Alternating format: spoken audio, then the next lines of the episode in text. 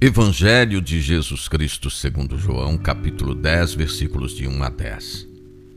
Em verdade vos digo, quem não entra pela porta do redil, onde estão as ovelhas, mas sobe por outro lugar, esse é ladrão e assaltante. Quem entra pela porta é o pastor das ovelhas. Elas escutam a sua voz, e ele chama cada uma pelo nome. Ele caminha à sua frente e as ovelhas o seguem, porque conhecem a sua voz. Jesus disse: Em verdade vos digo, eu sou a porta das ovelhas. Todos aqueles que vieram antes de mim são ladrões e assaltantes, mas as ovelhas não os escutaram. Eu sou a porta. O ladrão vem só para roubar, matar e destruir.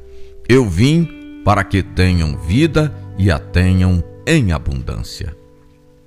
João aprofunda a relação entre o pastor e suas ovelhas. Elas conhecem a voz do pastor.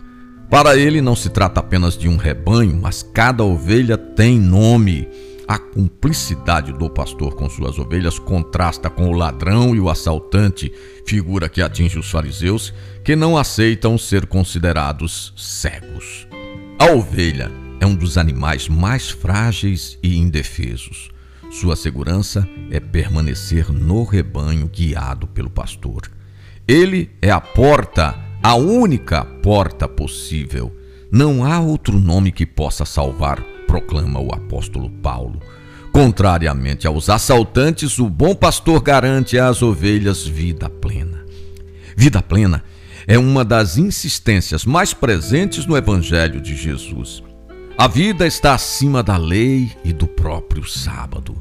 Ele veio dar vida e vida em abundância.